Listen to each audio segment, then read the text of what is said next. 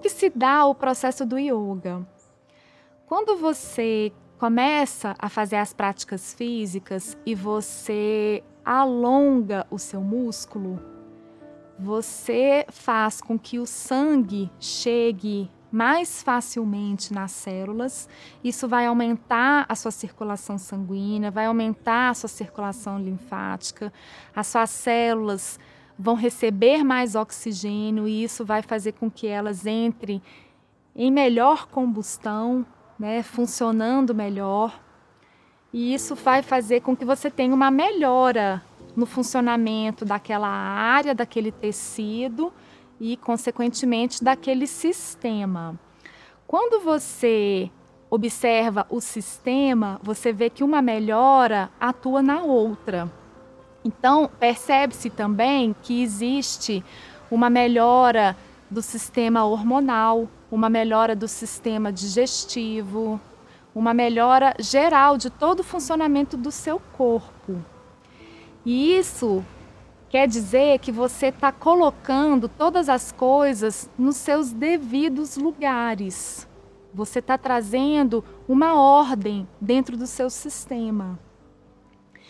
Ao mesmo tempo, quando você pensa na mente, a gente precisa de entender que a mente é como se fosse um sexto sentido. Ela é um órgão de sentido e ela tem a função de classificar, ordenar, dar nome.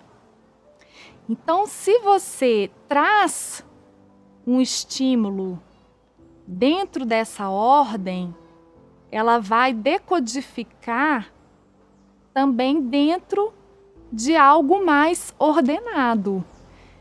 Então, quando você ordena o seu sistema físico, você indiretamente ordena o seu sistema mental.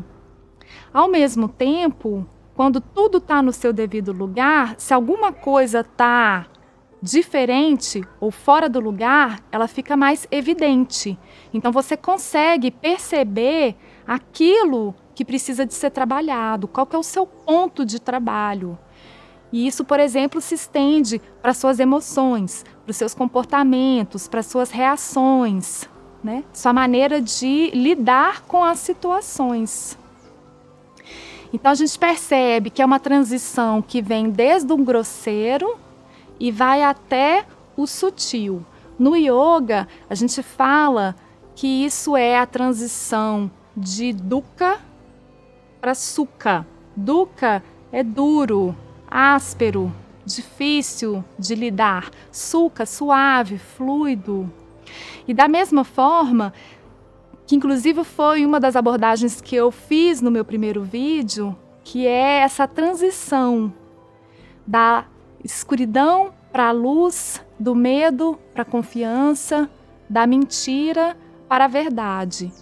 Então, isso quer dizer que você, com uma simples prática física, consegue chegar numa grandeza, numa extensão de profundidade sem você perceber. Então, de repente, você está lá dirigindo e você se sente presente. Você percebe que alguma coisa que te irritava no trânsito antes agora não irrita mais. Da mesma forma, você está conversando com uma pessoa e está conseguindo sentir você inteiro, presente, ao mesmo tempo dando atenção para essa pessoa. Você está num relacionamento, alguma coisa te magoou, te chateou e você não reage mais da mesma forma. Por quê? Porque todo esse processo de ordenação e ao mesmo tempo dessa concentração, desse distanciamento, dessa percepção de si adquirida, estende para sua vida diária. Então o yoga, ele vai chegando aos pouquinhos. Ele é muito cuidadoso, ele é muito amoroso, né? E isso pode inclusive a gente estender para a filosofia do yoga, yamas e niyamas, o primeiro deles, a rinça, não violência. E ele faz isso com você, sem você perceber. E aí isso também faz com que você seja uma pessoa cada vez melhor, mais amorosa, mais perceptiva. E quando a gente entra mais no âmbito espiritual do yoga, essas qualidades como perdão, verdade, amor no coração, paz, felicidade verdadeira, elas são uma verdade, elas realmente existem porque você caminha para chegar até lá. Não existe nada pronto, mas o yoga te dá as ferramentas para que você possa aprofundar aonde está isso, aonde eu busco isso, né?